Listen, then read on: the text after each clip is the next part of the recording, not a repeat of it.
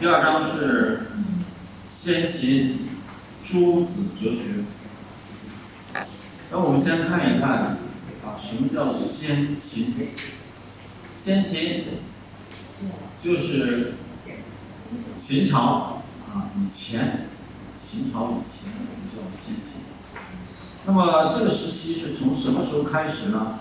就是从春秋战国时期，然后一直到啊秦朝统一，在这个时期我们称为先秦。那么这个时期呢，是中国历史上一个比较特殊的时期。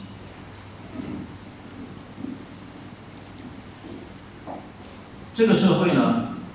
正好是秦朝统一的前期，也就是在中国大一统啊大一统这个时期啊大一统之前，那么各种思想、各种国家啊各种人物都不断的出现。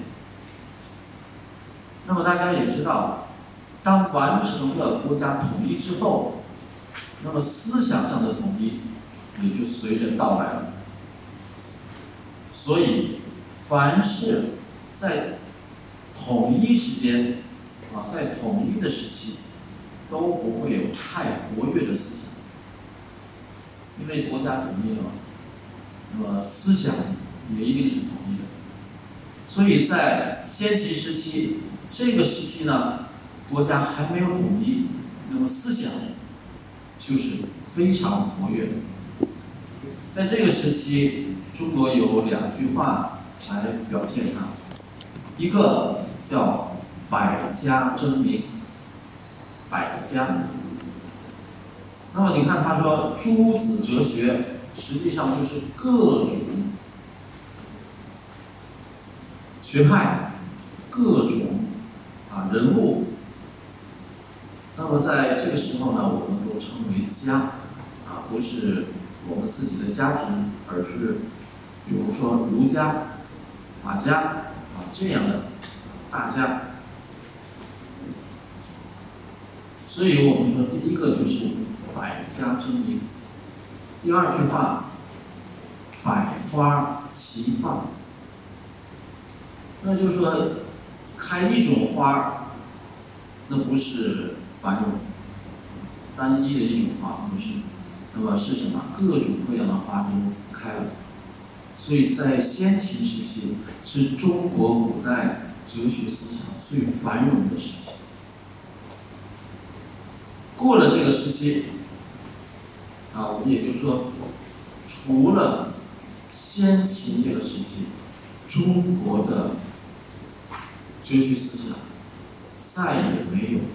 出现过这样的局面，为什么？那么就一直都是统一统一。虽然在统一和统一之间有短暂的啊分裂，但是远远赶不上先秦这段时间思想这么开放。所以我们呢，应该好好的把这一段的啊。思想这一段出现的古代人的哲学思想，我们好好的来研究一下，好好的学习。在这时候出现了一大批的思想家，比如老子、孔子、墨子、庄子等等。为什么说诸子百家呢？就是有很多很多的人。那么子。在这个时候，那先秦时期就是老师的意思，啊，这个时候的诸子像孔子，那就是孔老师，啊，老子那就是李老师，就是这样。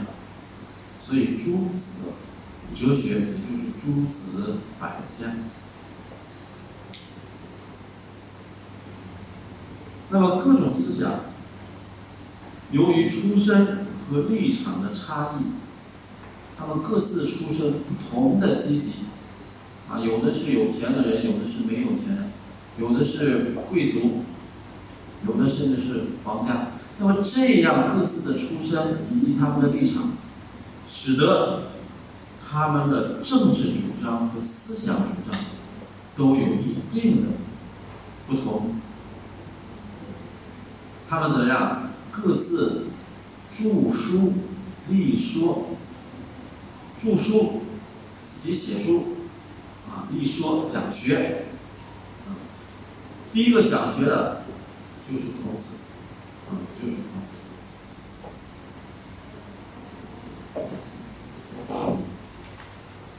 那么我们呢，来看一看这个时期都有哪些啊著名的哲学流派。第一个要跟大家介绍的呢，就是儒家。啊，儒家。一般提到儒家，都会提到两个人，一个是孔子。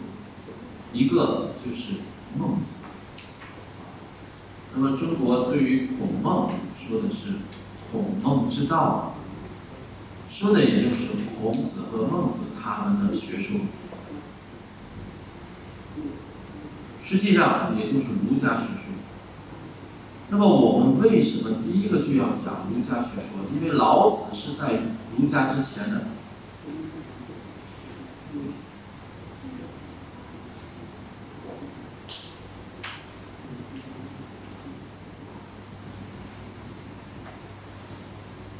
那么儒家思想呢，是中国从古至今影响最大的一个哲学思想，一个思想流派，它是从古到今，中国人几千年都被儒家思想所啊影响，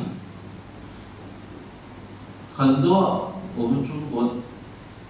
老年人他们在小的时候，他们所受到的启蒙，就是小的时候他们所受到的最早的教育，都是儒家的思想。在中国有三本书，都是小的时候就一定要学的、要背的，哪三本呢？《三字经》《弟子规》《千字文》。三种，这三种都是儒家思想的体现，所以几千年来，那么儒家思想对于中国人影响非常的巨大。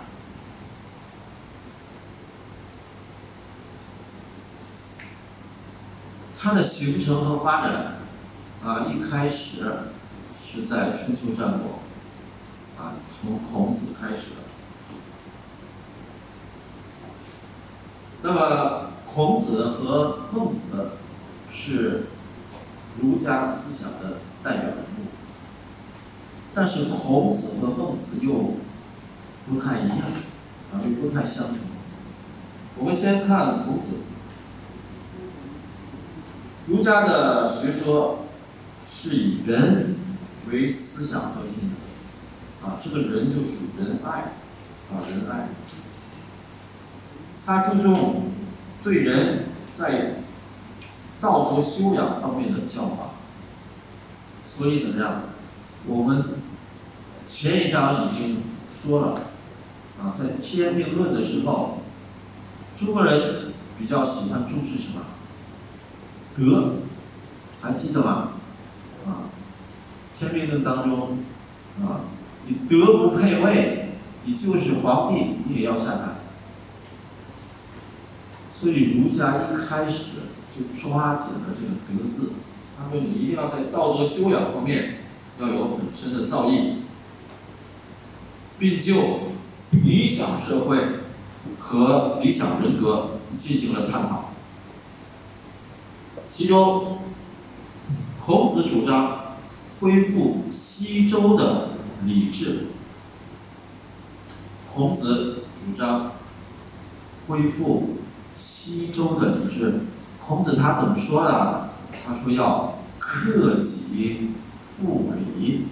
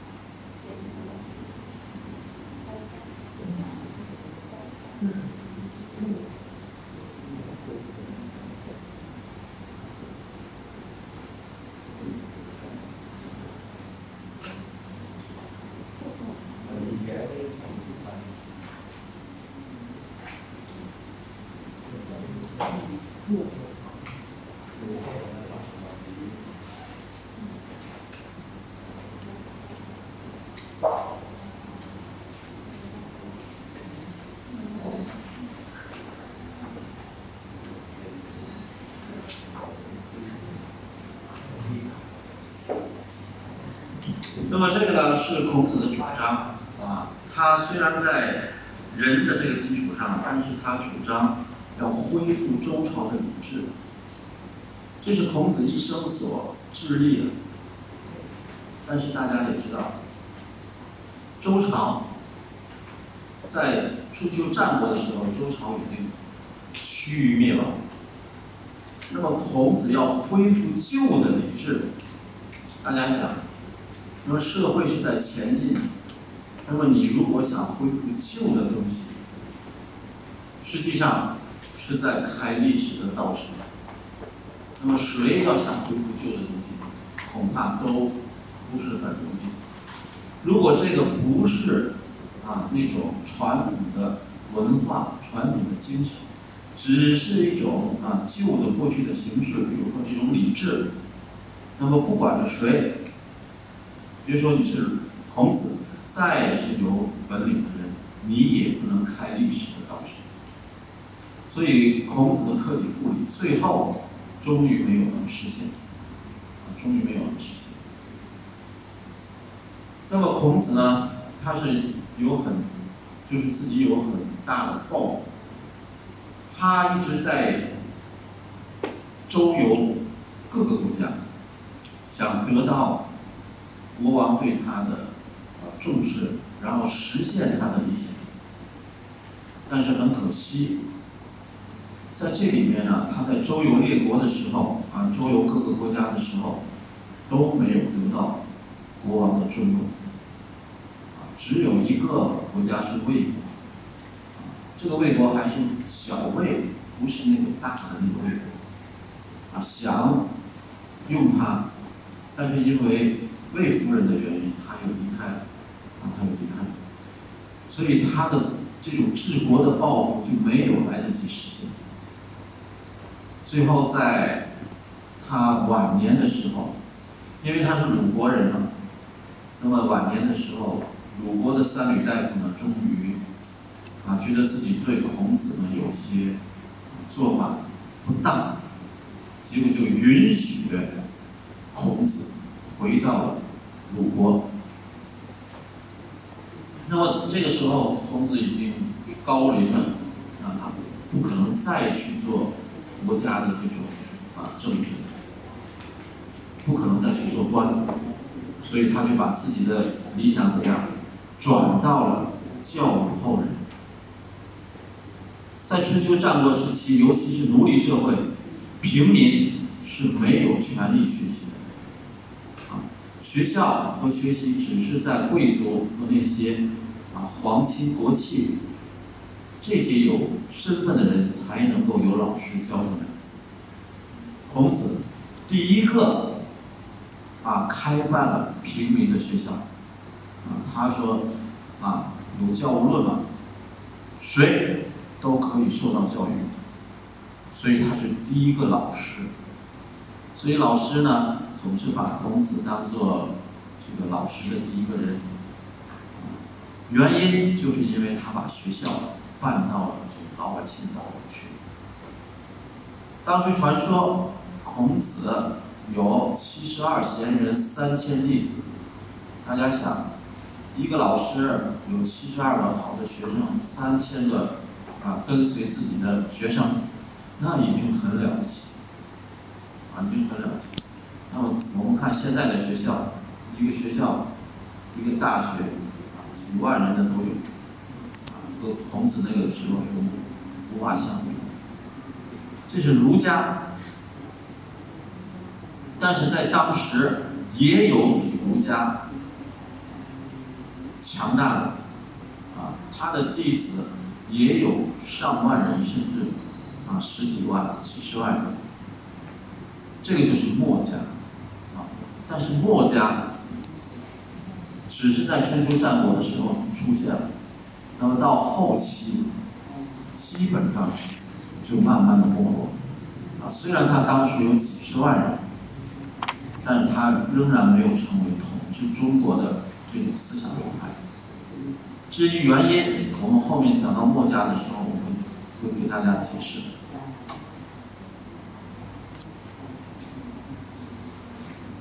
那么在教育上呢，孔子也是啊，非常有这个自己的主见啊。我们在学习古代汉语的时候，会学到《论语》啊，《论语》这本书是论。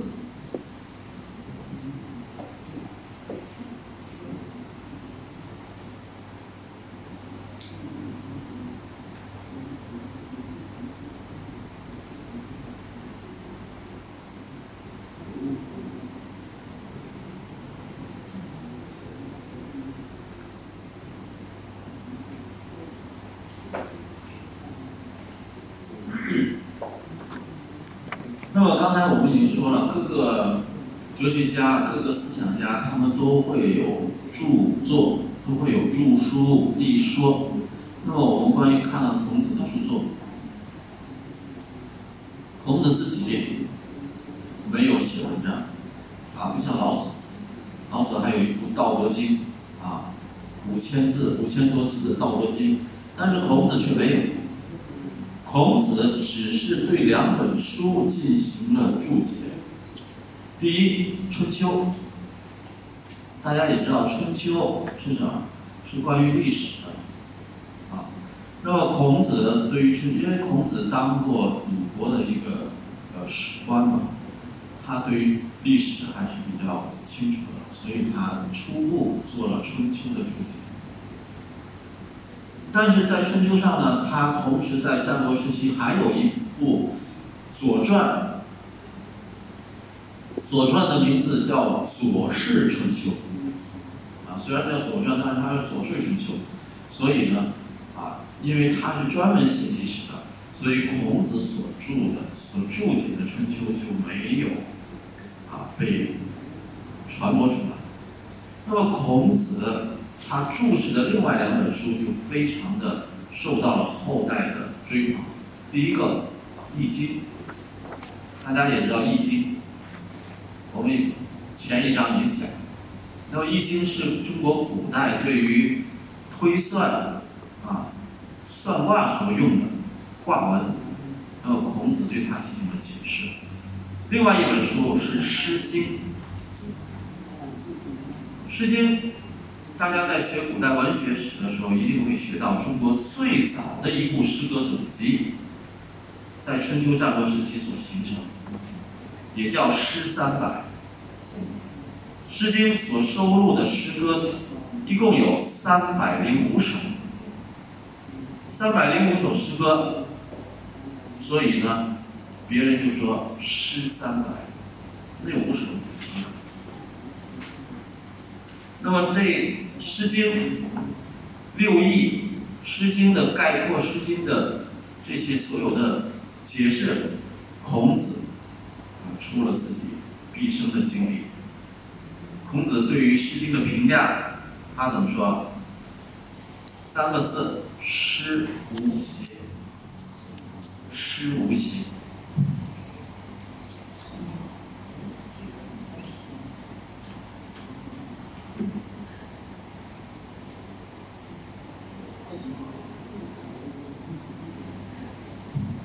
什么意思啊？他说《诗经》里面的诗歌啊，就没有一首是不好的，啊，都是好的。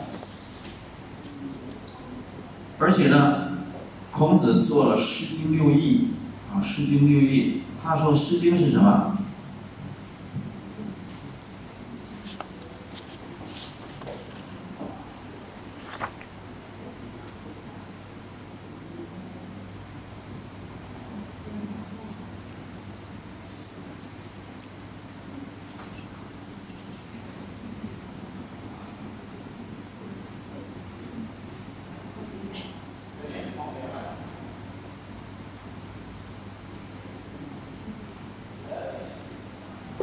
诗经》六艺啊，是什么呢？是风、雅、颂、赋、比、兴。风、雅、颂是内容，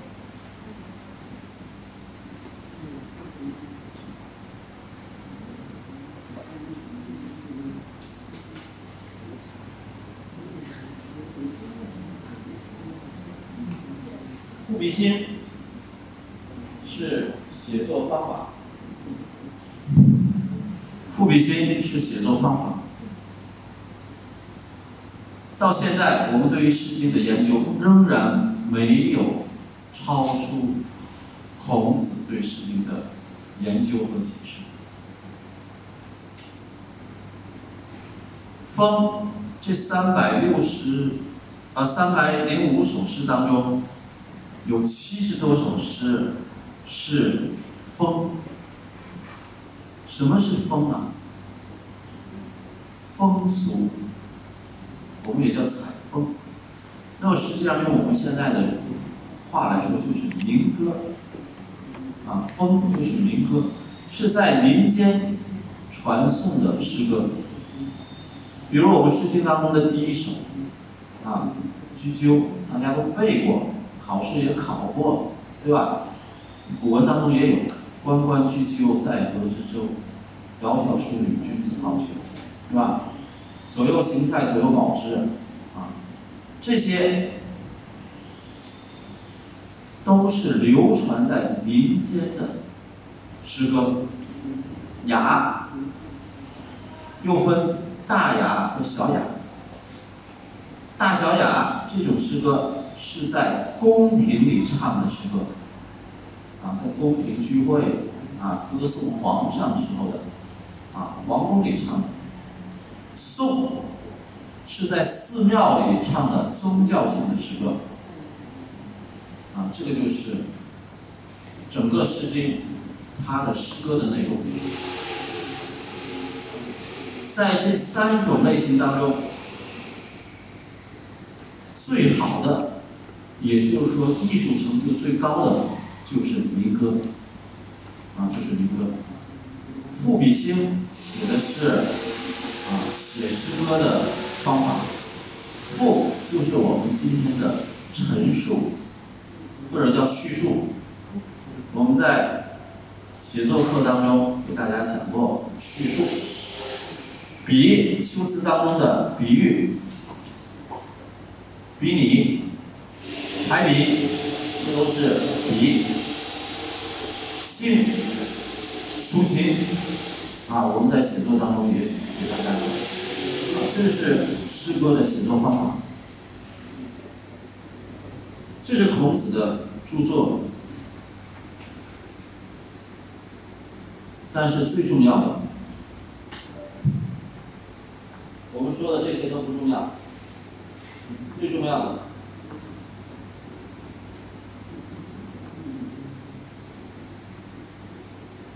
实际上这是《论语》，论论，但是只有在这儿，它是二声，叫《论语》，啊，你一定要知道，论在这儿变调了，啊，《论语》，《论语》。是孔子说过的话。每一个人，每一个哲学家都有自己的著作，而孔子没有。而《论语》是孔子的学生记录了孔子啊生前的一些说过的话。我们叫什么？语录。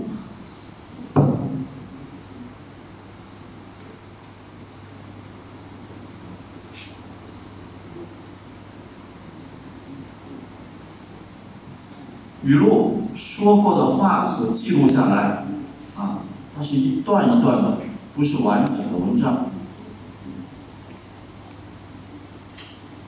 但是，《论语》当中的这些语录，虽然是啊，孔子一生当中啊很少的语录，很少话的记录，但是它却反映了。孔子的哲学思想，那我们看孔子他都有什么样的哲学思想？二十六和二十七的上半部，他是介绍了孔子的为人，啊，我们这个呢，不给大家做重点。大家自己去看一下，因为我们考试呢，不考他的生平，不让你去写孔子究竟什么样的人，年轻时怎么样，老了怎么样，不。那我们重点考一下什么呢？我们重点要问一问孔子他的哲学思想是什么？我们看第一个，孔子的哲学思想的第一个主要部分就是仁者爱人，这是他的第一个主要思想啊。他的哲学思想当中的第一个内容，仁者爱人。人是孔子思想的核心，他既是统治者治国的基本原则，也是每个人所应该追求的道德目标。他在道德体系中处于核心的地位，这是孔子的思想。孔子他觉得，你作为一个人来讲，你要有人；你作为一个统治者来讲，你要有人。那么，在这个道德体系当中，人是处在一个核心地位的。那么，孔子他自己个人把人是个人道德行为的准则，他把这个人看作是你自己行为、说话、做事、做人的一个标准，并且呢。是规范社会的依据，这个社会靠什么来规范？就是靠人。那么在《论语·颜渊》当中，孔子的弟子樊迟问孔子：“什么是仁？”孔子回答：“爱人。”实际上就是说。仁爱啊，仁呢就是一种爱心啊，爱心。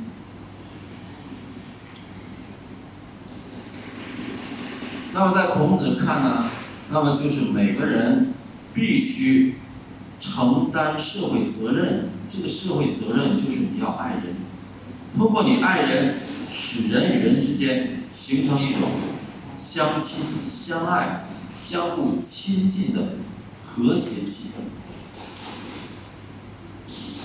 那么，怎么样来达到这个仁爱呢？孔子也提出了一些具体的要求。他怎么说呢？他说：“夫仁者，这个夫没有意义，这个夫是一个啊虚词，没有意义。那么用现在的话来来说，就不用说它也行。”仁者，仁是什么呢？啊，仁是什么？己欲立而立人，己欲达而达人。就是说什么？你自己要想立的，立站起来是吧？你自己想树立的，你要先让别人树立起来。你自己想达到的，先让别人达到。这就是说，我们看二十八二十八页，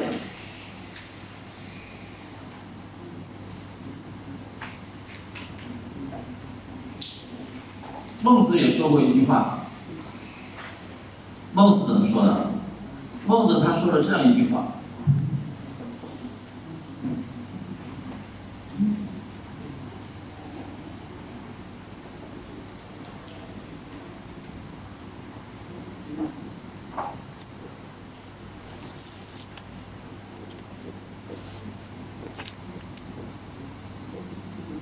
孟子怎么说啊？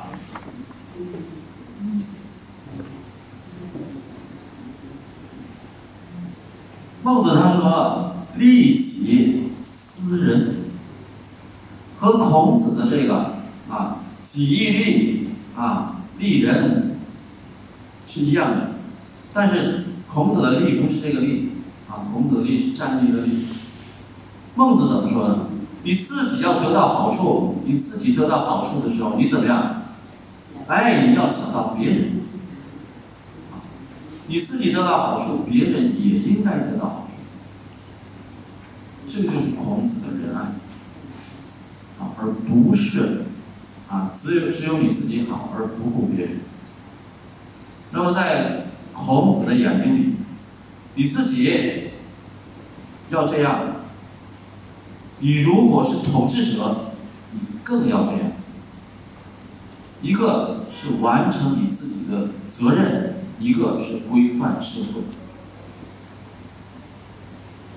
那么还有一个，孔子也说：“己所不欲，你自己愿意的，你要让别人也得到；你自己不愿意的呢，勿施于人。啊，你自己不愿意得到的，你也不要给别人。自己认为不好的，就不要再把这些不好的东西再去给别人。也就是说，你自己所想的。”别人也一定会想。那么你所想这样是好的，那别人也觉得这样是是好。所以你觉得这样不好，那么你也不要把这个不好放到别人的身上。孔子认为，仁爱就像一面镜子，仁爱就像一面镜子。你对镜子笑。镜子怎么样？对你笑。你骂镜子，镜子就骂你，对不对？那么有一个故事说的很好，啊，有一个小朋友到山上去，大家也知道山上就有那个回音了，你一喊话，他就有人回答你，把你的话又送回来。这个你知道吧？在山谷当中会有这种回音。你说，哎。那个就出现声音了，结果这小朋友上去以后呢，他就觉得对面也有人在回答他，他就说：“哎，你叫什么？你是谁？”对面一定是也是在问他。他说：“你怎么不回答我？”那个人也一定会这样说，越说越不好听了，最后就骂起来了。那他骂人家，回声也是在骂。很生气，回家问他的妈妈：“啊，妈妈，你怎么今天这么不高兴啊？”他就把山上遇到的事就说了：“山上有个孩子，啊，非常不讲礼貌，怎么怎么样。”他妈妈就明白了，然后就跟他说：“你明天再去，你要先有礼貌，你要先好好的对人家说，先去道歉。”结果怎么样？大家也要回声你好，他就。那么这个就是孔子所说的仁爱，他在社会当中要推行这个。那么在孔子的哲学思想当中，仁是人格的最高境界，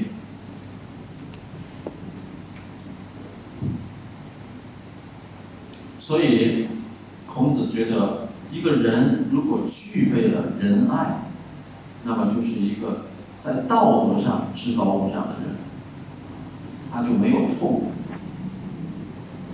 这是孔子的第一个啊思想内容啊，孔子哲学的思想。我们如果要让你去回答孔子的他的哲学思想都有哪些内容，你一定要回答的比较全面。第一个就是他的。仁爱思想，这个仁爱思想是他哲学思想的核心，围绕着这个仁爱，才有其他的哲学想法。我们看第二，中庸之道。既然是中庸之道，道是什么？方法、道路。那么孔子认为是什么？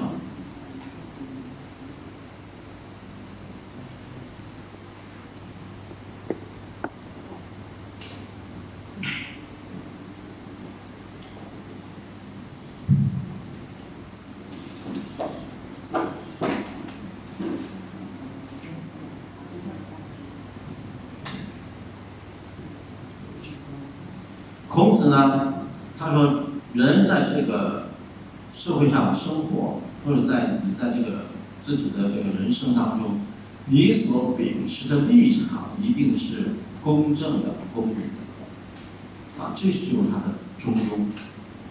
中就是中间，中啊，中间，就像我们的那个天平一样，天平知道，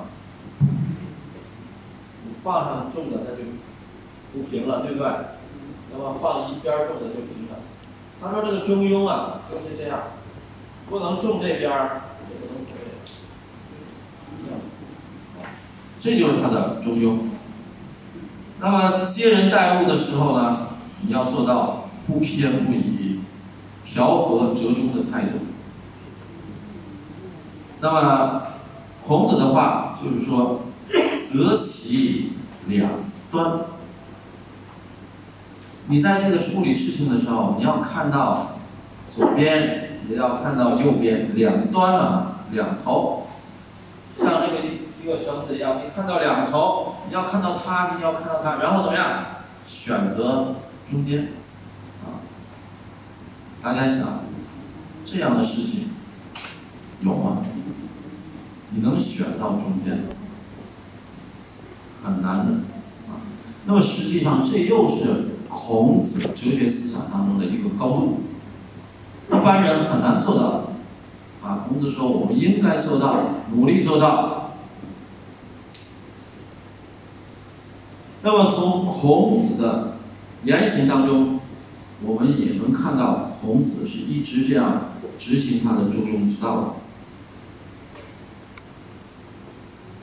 孔子曾经对他的两个学生张子张和子夏做过评价，他认为子张有些冒进，而子夏却过分保守。若要论二人中谁更强的话，孔子认为过犹不及。过犹不及什么意思？过就是我们泰语当中的过，是吧？那么也就是说，如果好，好过头了，就是不好，不如啊。啊，不及，这个就是过犹不及。任何事情都不能过头，啊，过了就是不好。那么他说，无论是冒进还是保守，都不符合中庸的原则，因而也就不存在谁强谁弱的问题。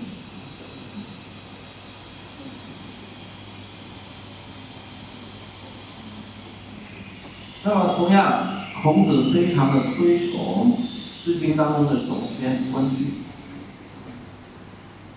他的评价是：关雎乐而不淫，哀哀而不伤，都是什么？采取中庸的态度啊，虽然乐，但是不过头；虽然伤心，但是也不过头。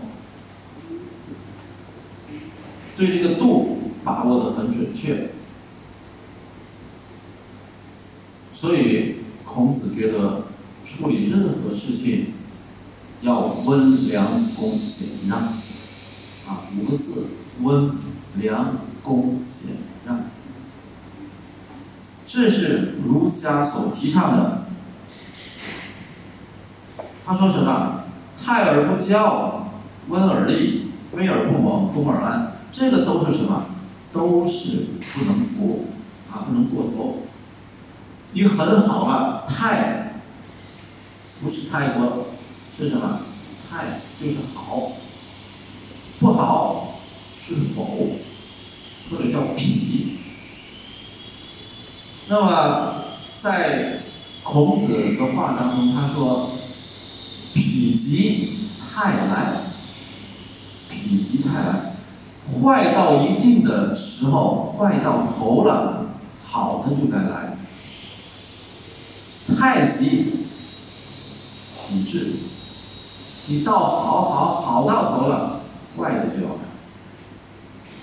所以任何事情要选择中庸，温而立，温和，光温和不行，还要有严厉在里面。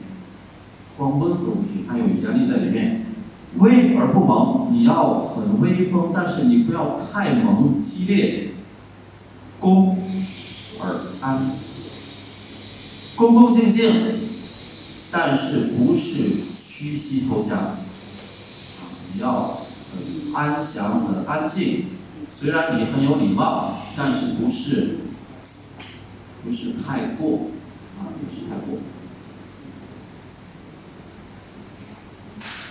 底下有解释，君子要泰然自若而不骄傲。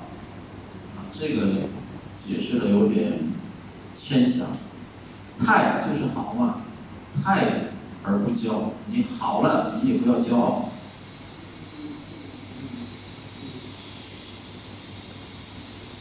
那么孔子说，你如果做到这些，你就是一个君子。大家看，仁爱、中庸，两个内容啊，啊，两个内容。但是你回答问题的时候，你要用自己的话，把书上的这些都要讲清楚。你不能说告诉我啊，孔子的哲学思想是什么？你写第一，仁爱；第二，中庸之道；第三，诲人不倦；第四。第四还有一个啊，没有了。好，那么也就是说，如果你写的这三个一分没有，为什么？你写的这个我不懂啊？什么是啊中庸啊？什么是中庸之道？是吧？什么是仁爱？所以你要把它解释清楚，解释清楚。第三，诲人不倦。虽然它是哲学思想，啊，虽然它是哲学思想，但仍然体现在了他的教育思想当中，啊，教育思想当中。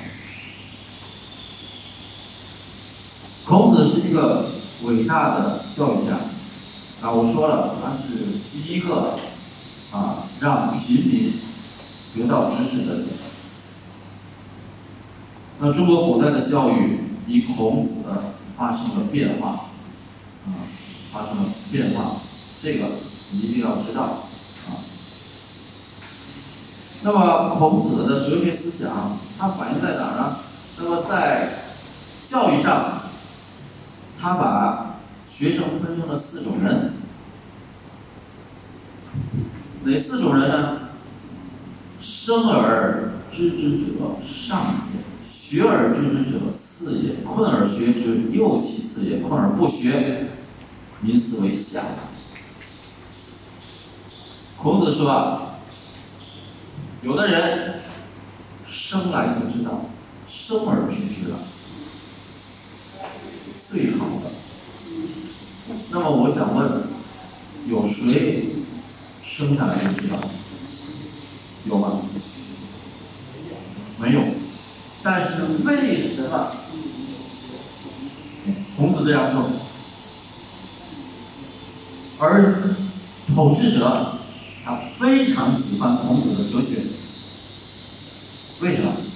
因为他们那些皇帝啊，他们认为他们自己就是真龙天子。那么这些人怎么样？就像我们前一章所学的天命，他们受天的命而来的。所以这些人怎么样？生而生下来他们就是皇帝，生下来他们就知道。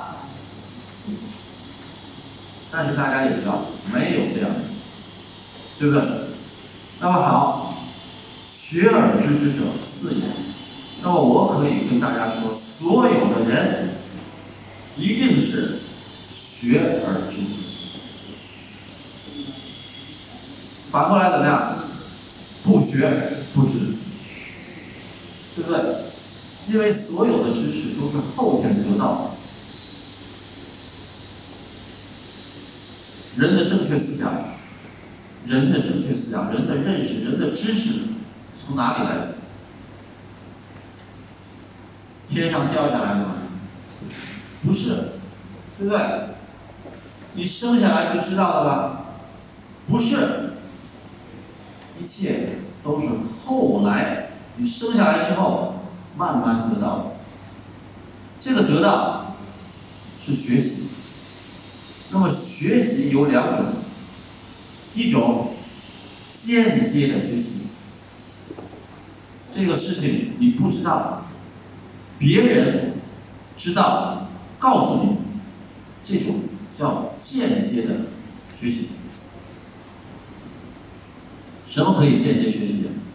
比如我们学习中国古代哲学，你不知道，老师知道，老师告诉你，间接的学习。那么除了间接的学习，你还有自己直接的学习。直觉的学习是什么？有人说直觉学习就是我看书，不对，你看书哪来的？书也是别人写的，是吧？什么是你直接的学习呢？我要问你，哎，泰国的饭什么好吃？你告诉我啊，素的，我就去吃了。我吃完之后怎么样？辣死我了！怎么样？这就是一种直接的学习。啊，这就是直接的学习。那么我们有没有？有。我们小的时候，父母总会告诉你：，喂，不要去河里游泳啊。会那个淹死，你怎么样？你想啊，淹死是什么？我要试一试，啊，试一试，结果你就下去了。到了深的地方，完了，害怕了，救命啊！人家给你救上来，还去吗？不需要，为什么？直接知道了这个河水很厉害。这个就是直接的学习。那么我们人类的经验、人类的知识，无非来源于这两种途径：一种间接的学习，一种直接的学习。有没有生而知之啊？绝对没有。但是，在我们的啊一些思想领域当中，生而知之是有的，比如我们如果信佛的话，信佛的话，你就知道，像我们的佛祖，一定是生而知之的，啊，像我们的上帝，一定都是生而知之。所以孔子所说的这些话，他就是为那些统治者所说的。说为什么几千年来中国的统治者，他们这么？喜欢儒家的思想，就是因为儒家的思想有很多这种天命论的影子。但是，我们不否认另外一个事实：每个人的智力、每个人的学习能力是不一样的。那么生而知之就是所谓的天才，这个我们能承认吧？就是说天才这种事，大家承认吗？应该是有的，啊，应该是有的，在各个方面都会，很小的时候就展现了他的能力，啊，展现了他的能力。那么这样的人非常的少，啊，非常的少。有的人三岁就能把那个整篇的文章背下来，啊，很小就可以背下来；有的人很小就可以把很复杂的题计算出来。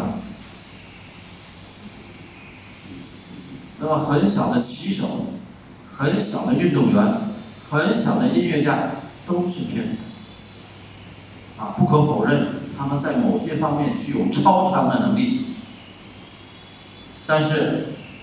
这样的人毕竟是少数，多数第二个学而知之，四也。那么三，第三种人困而学之，啊，困而学之是什么呢？他们是知道了这个自己缺乏知识。这样的人要学，这样的人才是我们要去教育的人。那么困而不学，知道自己不行，还不学。孔子说：“这样的人呢，就是最下的社会当中的下等。”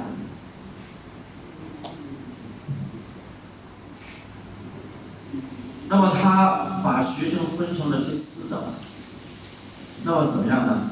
他教学生时候就不一样，对生而知之的人，对学而知之的人，孔子说，这样的人我们都不用教。生而知之，你用教吗？生下来他就知道了，不用教。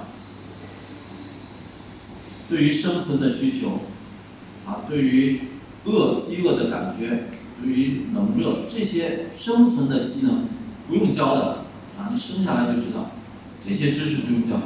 学而知之，他们有自觉自觉学习的这种渴望，你也不用教。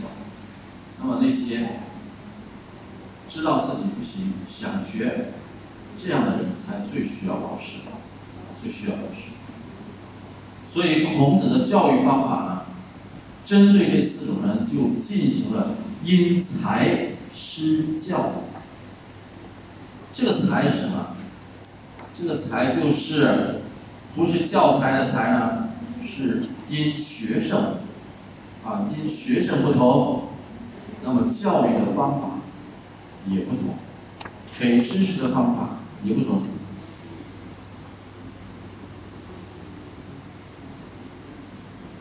我们看，有这样一件事：孔子的学生子路问孔子，他说：“如果听到了一个很好的主意，要不要马上去实行呢？”孔子说：“你应该向比你有经验的人多多请教，哪里能够说做就做呢？”过了不久，冉有。也问孔子同样一个问题，孔子回答说：“当然应该马上实行。”公西华听到孔子所做的不同的回答，非常不能理解，就去问孔子其中的缘由。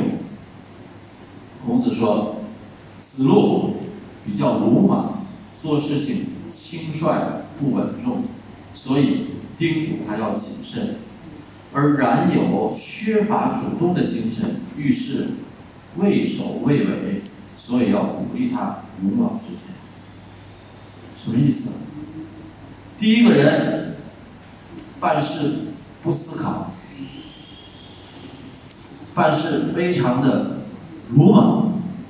那么这样的人，孔子就劝他：你听到了这个消息，不要马上做，要去多听听意见。第二个学生。做什么也不敢做，做什么也怕。孔子怎么说？你要赶快做啊！想做就赶快做。这说明什么？学生不一样，那么孔子所说的对他们的教育也是不一样。我们的也一样，我们的同学也一样。那你学习，你的学习，尤其是在你学习上遇到学习上遇到困难的时候。你就更应该去找老师，听一听老师怎么来帮你。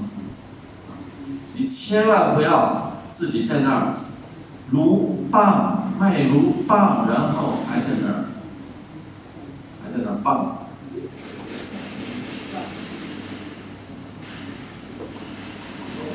那么这是孔子对于学生的啊，对于学生的教法啊。教学生的方法。那么在学习的过程中，孔子认为学生的学习态度是非常重要的。你看，他说：“勿意，勿避，勿固，勿我。”这个“勿”就是不要。你看四个不要，四个不要什么？你千万不要啊，自己想的就一定是对的，你千万不要觉得是一定的规律啊，是一定的。你一定不要固执，你一定不要以我独尊，故意就是不要以为自己想的都对，务必不要以为这一定是对的，不要固执，不要坚持自己的意见，不要以我为中心，以为自己就永远都是对的。在这里呢，也给大家讲一个小小的故事。孔子自己的故事。那么孔子周游列国的时候，他带着他的学生啊，在外面四处漂泊，居无定所，食无定餐，住没有固定的地方，吃没有固定的食物，所以他们就比较艰苦。那么就有一天呢，那个他的学生就是子游在熬粥。熬粥的时候呢，孔子就路过那，然后他就看到这个子游呢从锅里舀了一勺，然后放到嘴里，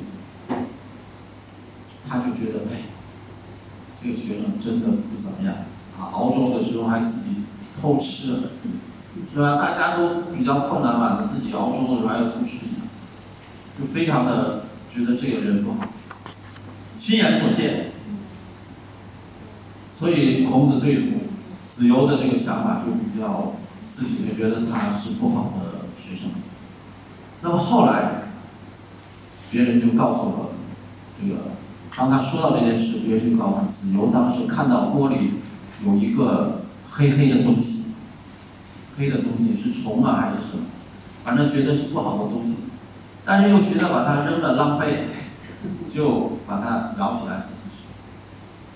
那么孔子呢，一下子觉得，哎呀，虽然自己亲眼所见，但是仍然不知道事情的真相，所以他就说，不要以为自己看见的，或者说自己想的，就一定是对的，包括你自己看见的，都不要轻易的下结论，啊，这是啊孔子所说的，啊孔子所说。那么我们再看，知之为知之，不知为不知，是智也。他说，知道就是知道，不知道就是不知道，这是真正学习的道理。谦虚嘛，但是你太谦虚了也不行。你知道的，你就要说你知道；啊，你不知道就说不知道。这也是一个学习态度，啊，也是一个学习态度。千万不要一点明白一点不明白啊！一半明白一半不明白，这样你就没有办法来继续学习一定要听懂。同时呢，他说，获取知识的途径，他说，多闻则其善者而从之，多见而识之，怎么样？多听。多看，多听，多看，怎么样？你才有辨别的能力，然后选择好的来跟随，不好的扔掉。再看，三人行，必有我师焉，则其善者而从之，其不善者而改之。那么有很多人呢，后面两句话他不听。只是说，哦，三人行必有我师焉，什么意思？哦，路上的三个人，这里面一定有一个是我的老师。错，这个师不是名词，是动词。路上行走的三个人，一定有我可以学到的东西。这个师是动词，三个人当中。比如说三个人，你所遇见的每一个人都一定会有你能够学到的东西。怎么样？学他的好，别学他的坏。每个人都有缺点有优点，我们去学他的优点。他的缺点怎么样？我们看到以后我们要改，改变。自己身上要有，那你就去改变；自己身上没有好的，你要学；没有坏的，你不要学，而且要不要做。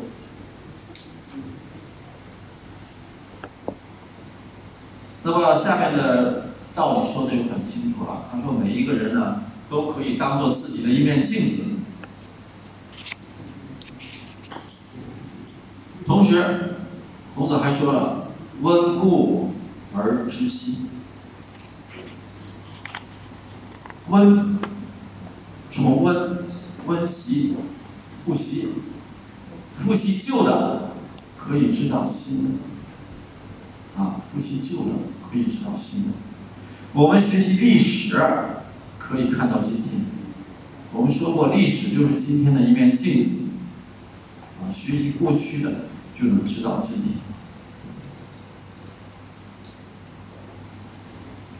那么，此外，孔子还说：“知行合一，学以致用。”什么意思啊？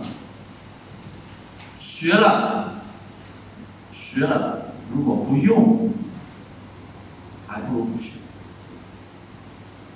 比如我们学习汉语，花了几年的时间，花了很多年的心血，学会了汉语，然后怎么样？毕业了，不用了，是吧？那学了之后不用，怎么样？忘记了，最后还给老师了。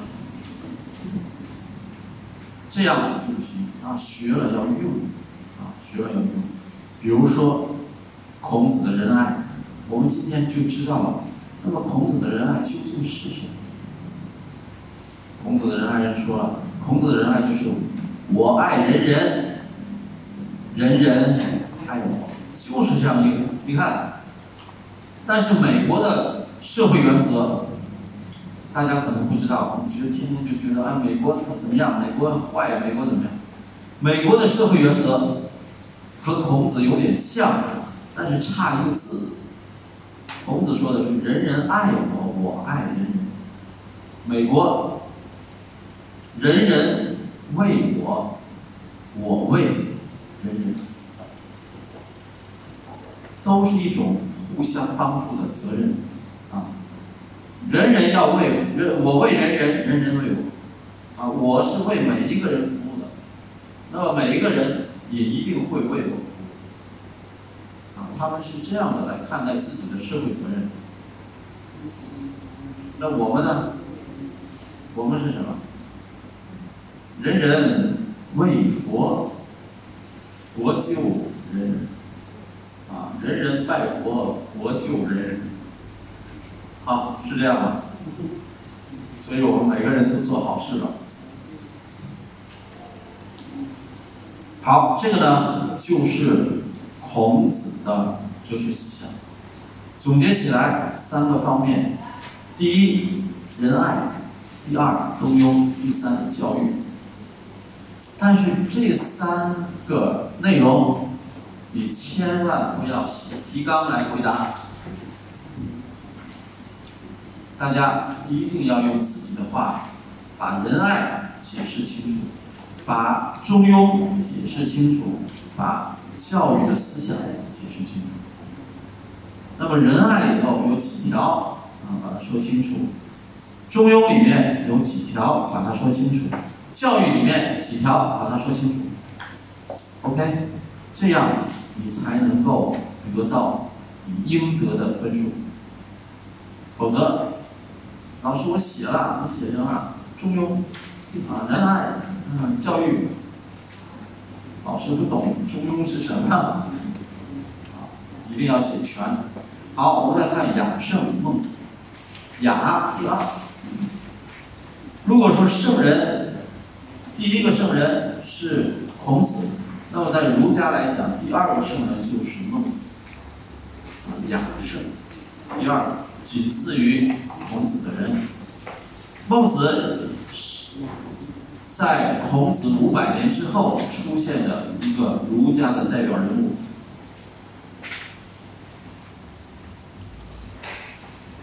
关于孟子呢，我想大家可能关于孟子的一些故事，大家可能都知道，比如说孟母三迁，这个听说过吧？孟母三迁，啊，断布教子的，啊，也可以记住断教子，这个都是大家都知道的。孟子的母亲是一个非常伟大的人，啊，他对于啊环境对于人的影响，他知道很清楚。一开始，孟子的家住在墓地附近，墓地就是埋死人的地方。然后孟母就看见孟子跟其他的小朋友在这个玩的时候，在玩什么呢？在扮演送死人。孟子就在那哭啊，你死的怎么怎么样啊？你说啊，我的儿子啊，或者是我的父亲就在那哭。孟这孟母一看，这还行啊，我的儿子这个 就学的有心，搬了，结果就搬到了市场，当然，那么孟子在这个市场住久了，就和小朋友在玩的时候玩什么呢？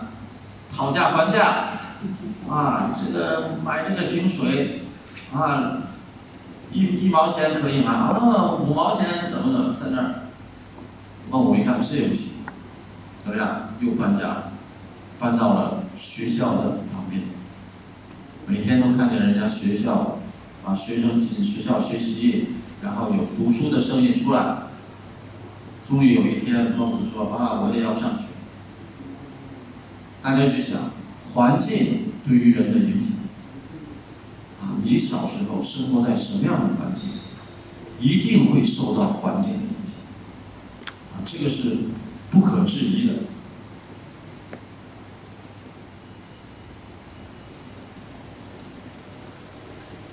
环境的影响，家庭的影响，父母的影响，尤其是父母。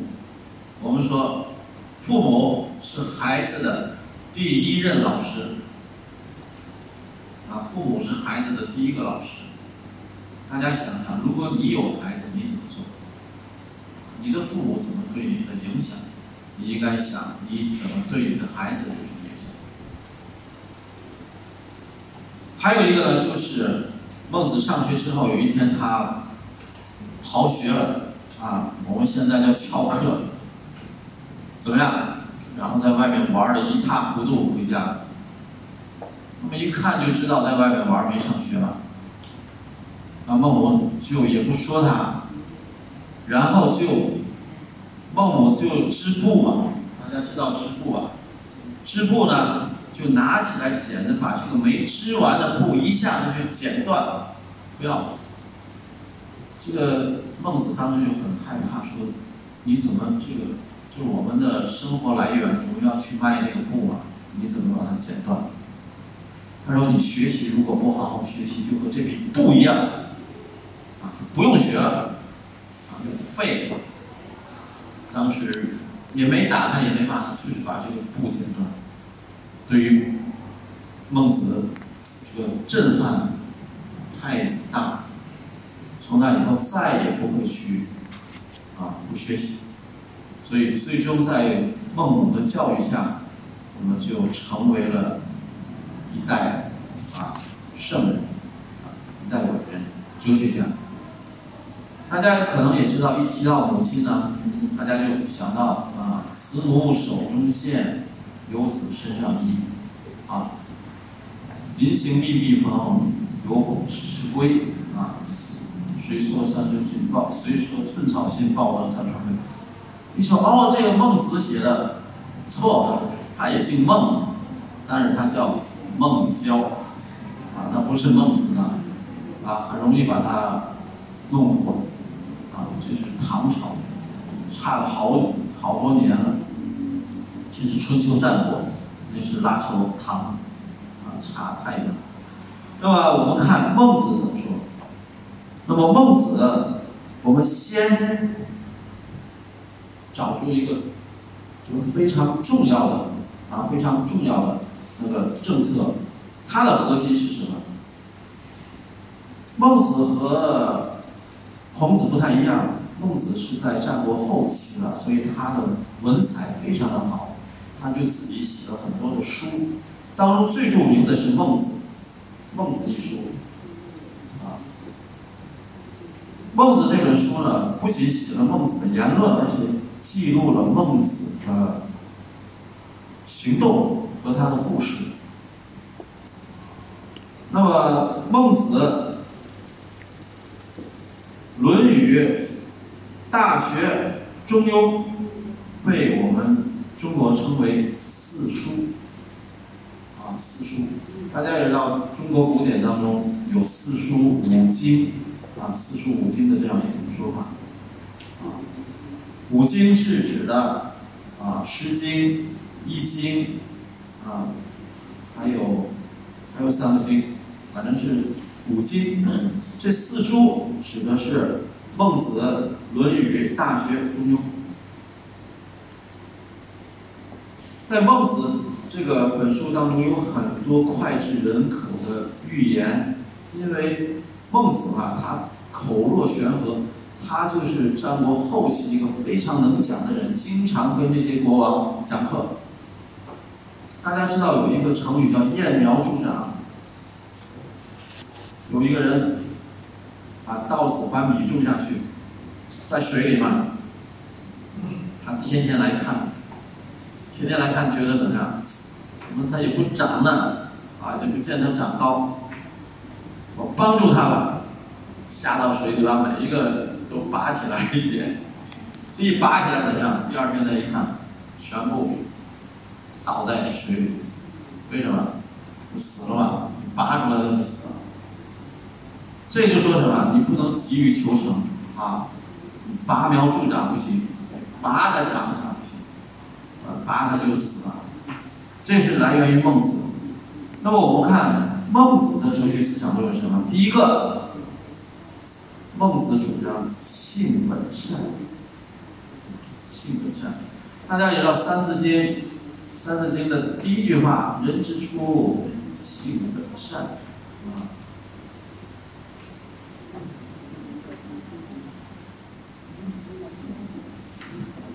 性相近，习相远。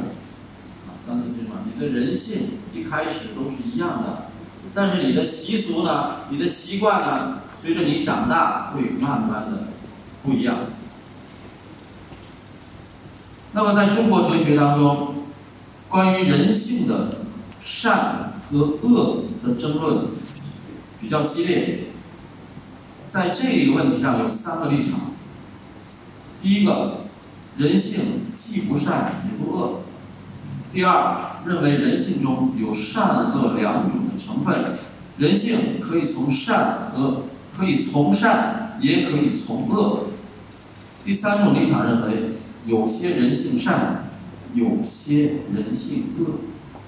孟子是性善论的支持者。这并不是说孟子认为每个人生下来就是善人，而是说人性内。有种善的成分，他是说什么？不是说这个善是每个人生下来就是好人，每个人生下来就是坏人，不是。他说性本善什么意思？你生下来的时候，你生你这个人当中就有善的东西存在。如果你以后是坏人，那说明你身体当中的善被慢慢的改变了，啊，所以他说啊，习相远，你的生活习惯随着你的年龄增长会慢慢的有所变化。那么他还举例对自己的观点进行了证明，比如，他认为，人如果看见小孩子快要掉到井里了。都会产生害怕和同情的心理，这就说明人性中天生就有向善的因素在里面。向善，啊，从善。那么我们看下面一段话，这个我们在古文当中也学了啊。恻隐之心，人之端也；羞恶之心，义之端也；辞让之心，礼之端也；是非之心，智之端也。什么意思？导游，你肯定学了，我看你书上有。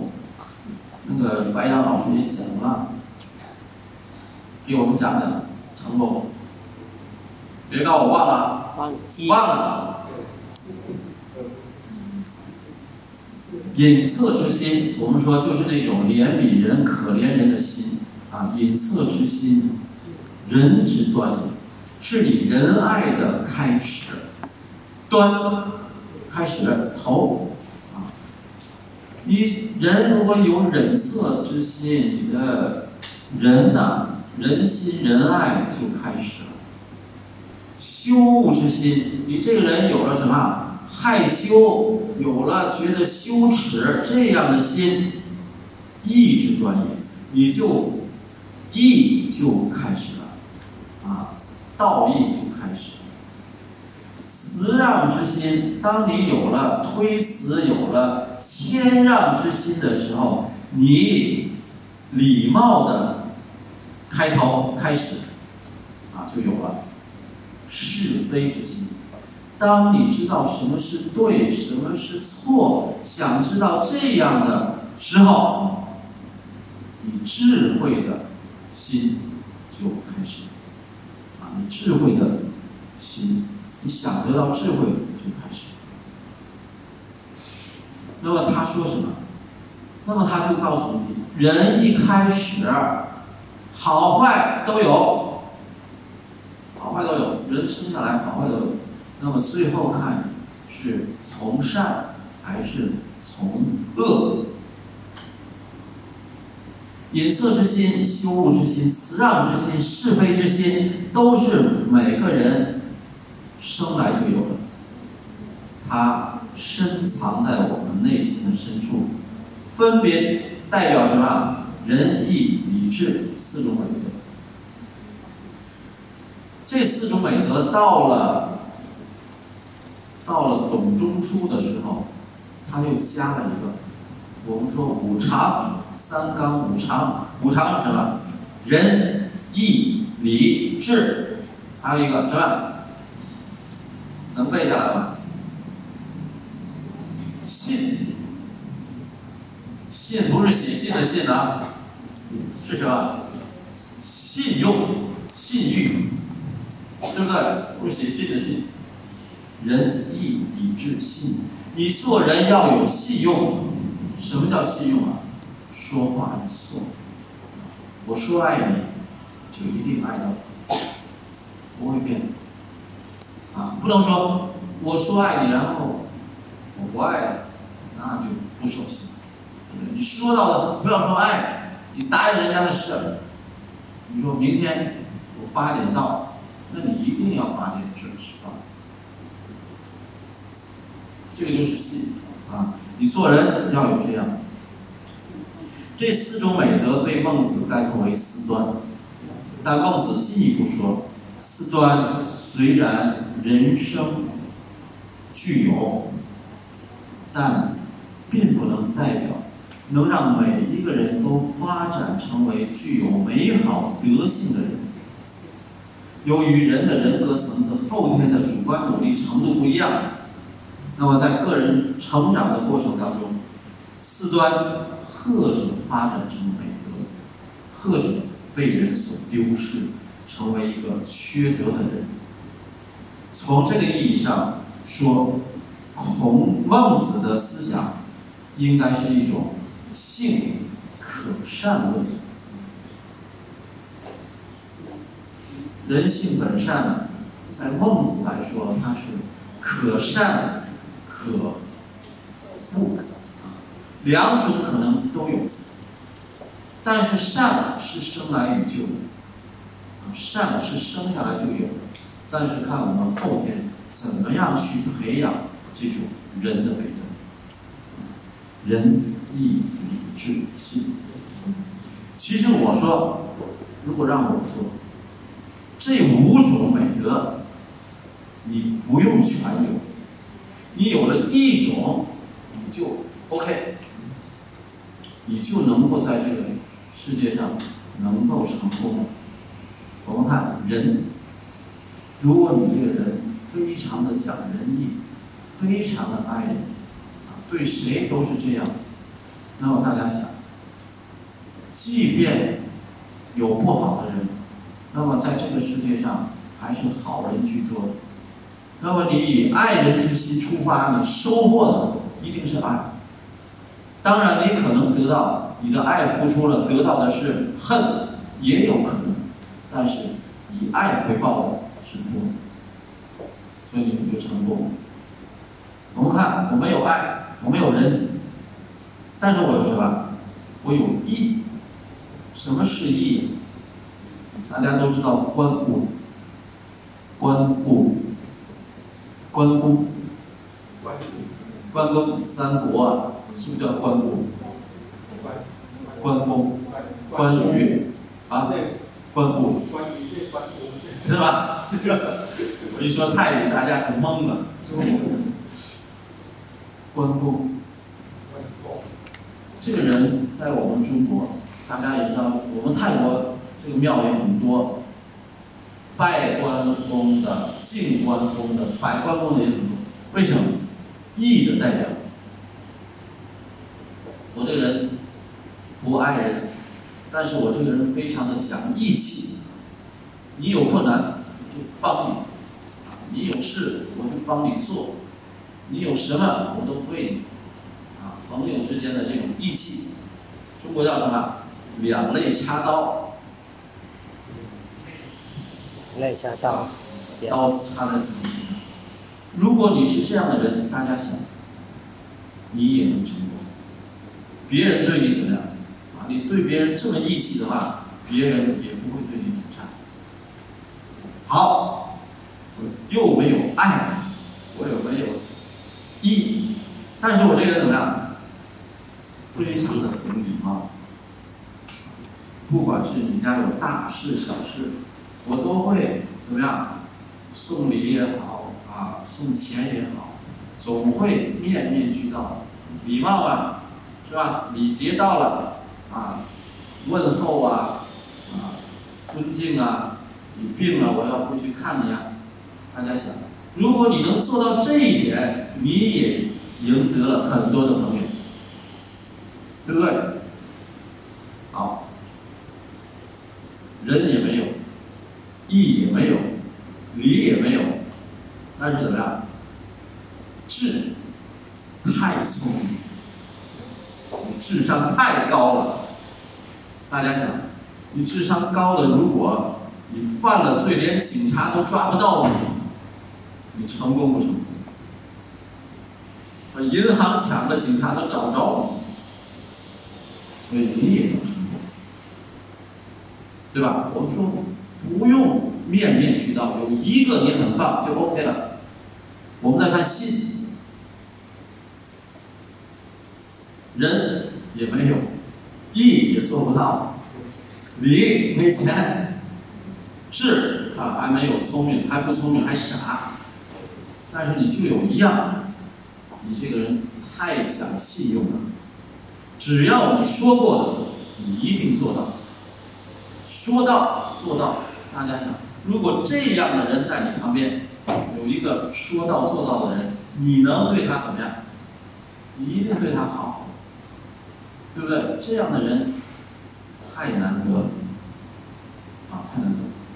所以我们说，中国所说的五德啊，三纲五常当中的五常，仁义礼智信，你不用五个都做到，你能做到一个，你也成，你也成功。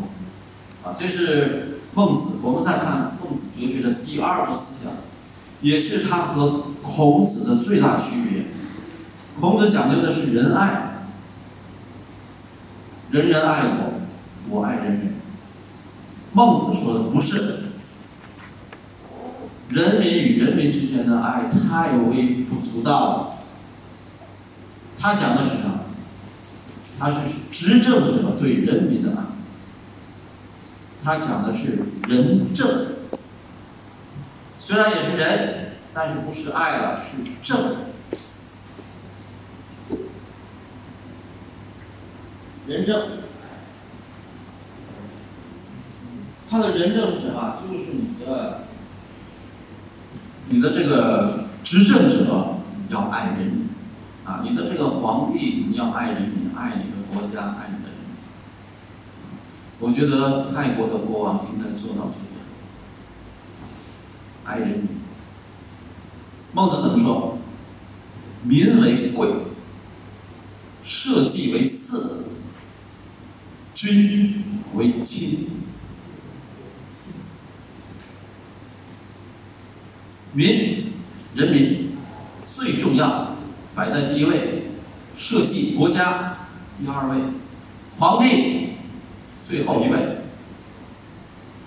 这个就是孔子的仁政思想。那你当皇帝的，如果你不能很好的对待你的人民，你的人民也不会为你卖命。大家看看，那么九世皇有病的时候，九世皇去世的时候，我们泰国人民怎么表现？你看看我们泰国人民爱戴国王的这种感情，你就知道了。那么国王如果不爱人民的话，他得到不了这么多人民对他的爱戴。孔子在春秋战国的时候就告诉了我们这个道理，啊，他说什么？民似水，君为舟。老百姓啊，像水一样，你这个君王啊，就像水上的船一样，水可载舟，亦可覆舟。这个水可以拖住你这个船，让你这个船在水面上，也可以怎么样，把你这个船翻到水里面去，啊，可以覆舟。民似水，君如舟。水亦可载舟，亦可覆舟。既然人民可以撑住你、支持你，也可以推翻你，啊，推翻你。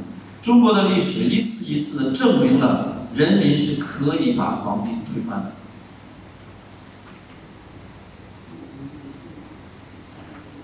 我们看书里面呢有一个例子。啊，有一个例子，这个，大家可以在《孟子》这本书里面打开书的第一篇文章，就是孟子与梁惠王论战。他与梁惠王谈论怎么才能治理好国家。孟子问梁惠王：“用木棍打死人和用刀子杀人有什么不同吗？”梁惠王回答：“没有什么不同。”孟子又问：“用？”刀子杀人和用政治害死人有什么不同吗？那么又回答没什么不同。孟子接着问：“你厨房里有的是美味佳肴吗？佳肴。马厩里有的是强壮的马匹，但你看看你的百姓啊，他们面面带饥色，在田野外躺着饿死的人。”要被野兽吃掉，这不是当权者让野兽来吃人吗？你想想看，野兽之间互相残杀，尚且让人觉得恐怖而厌恶，更何况当权者让野兽来吃人呢？这样的当权者怎么能够当好老百姓的父母官呢？一席话说的梁惠王羞愧的说不出话。这个孟子啊，是一个非常有逻辑性的这个辩论家，他经常的啊一遍一遍的把这个把你就问死。你看他一开始问你，你想不到他要问什么，他问你用棍子和刀杀人一样吗？然后又问你刀杀人和政权杀人一样吗？当你都回答完了之后，他再问你，你看看你的人民。啊，变成这样，是不是你在杀他们？梁惠王怎么样？还说得出话来了，只好认了啊。那么孟子对统治者提出的要求是：亲亲而人民，人民而爱物。什么意思啊？你皇帝呀、要像对待自己的亲人一样对待你自己的老百姓，你的啊，爱老百姓啊，就要去呃像爱像爱老百姓那样去爱惜万物啊，就为这个呢，就为统治者啊定下了一个很高的标准。你作为一个皇帝，如果你不爱人民，你不配做这个皇帝。同时，你看，孟子说的这句话非常的好，我一直记得。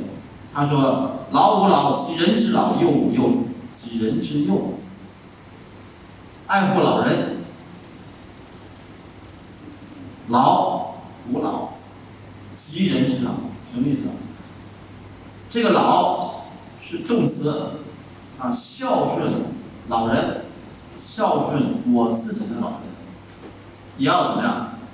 像孝顺我自己的老人一样去孝顺别的老人，对所有的老人要像对你自己的父母一样。幼吾幼及人之幼，爱护你自己的孩子，也要爱护别人的孩子。那么，爱护别人的孩子，要像爱护自己的孩子一样，能做到吗？我想泰国人都能做到，中国人很难。嗯就因为难，孟子在两千多年前就说到了这一点，那我们的中国人到今天也没有多少人能做到。但是我敢保证，我能做到。我真的是这样做，也是这样想。所以我想，那么孟子的哲学和孔子的哲学，如果让你去，如果让你去比较一下，因为他们都是儒家思想，让你比较孟子和孔子的哲学思想有什么不一样，你能不能说出来？能比较吗？大家要知道，如果比较的话，一定要有一样的东西，你才能比较，有可比性啊。不是同类的东西，你怎么比？那么他们之间的比只有一个，就是仁爱和仁政。所以，如果要让你说孔子和孟子他们的哲学思想有什么不同，只有一点，孟子主张的是仁爱，啊不不，孔子主张的是仁爱，孟子主张的是仁政。孔子是人人爱我，我爱人人；孟子是，你皇帝一定要爱人民。清楚了吗？OK，今天的课我们就上到这，谢谢大家。谢谢。